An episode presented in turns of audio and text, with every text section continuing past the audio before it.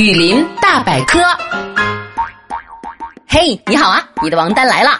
今天咱们要学习的知识点是热带雨林当中的吸血鬼水蛭。水蛭是蛭纲动物的总称，一般背腹扁平，身体细长。目前发现的水蛭种类大概有五百种，绝大多数是附着在其他动物身上吸血的寄生动物。只有极少一部分独立捕食蚯蚓或蜗牛等小型无脊椎动物为生。水蛭大多生活在淡水当中，但是也有一些种类生活在海洋或潮湿的陆地上。寄生性水蛭一般会贴在脊椎动物身上，通过皮肤吸血。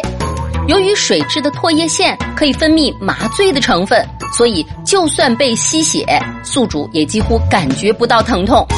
另外呢，为了能够方便的吸更多的血，水蛭可以分泌出一种能够阻止血液凝固的叫做水蛭素的物质。一旦被水蛭咬过，伤口会三四个小时内持续出血。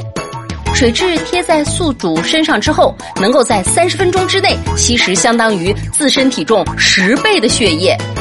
饱食的水蛭可以不吃不喝，在水中生活好几个月。从前被有毒的动物咬伤的时候，人们会用水蛭来做吸血治疗。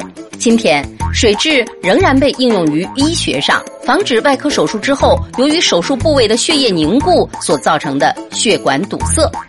水蛭的呼吸，水蛭通过皮肤呼吸，利用身体的伸缩来交换体内外的二氧化碳和氧气。生活在水中的水蛭，在大气压下降、氧气浓度不足的时候，会冒出水面，以便得到更多的氧气。十九世纪的时候，人们曾经利用这种现象来预测天气。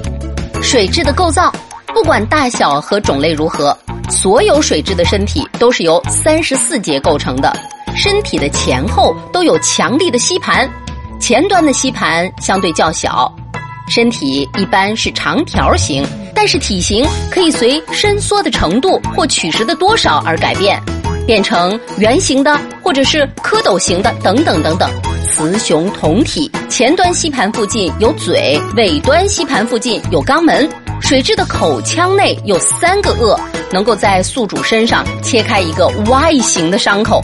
水蛭的身体上有一排能够感知触碰光线、温度等的圆锥形的凸起，对于头部的感觉器官能够起到眼睛的作用。根据眼睛的个数不同，可以判断水蛭的不同种类。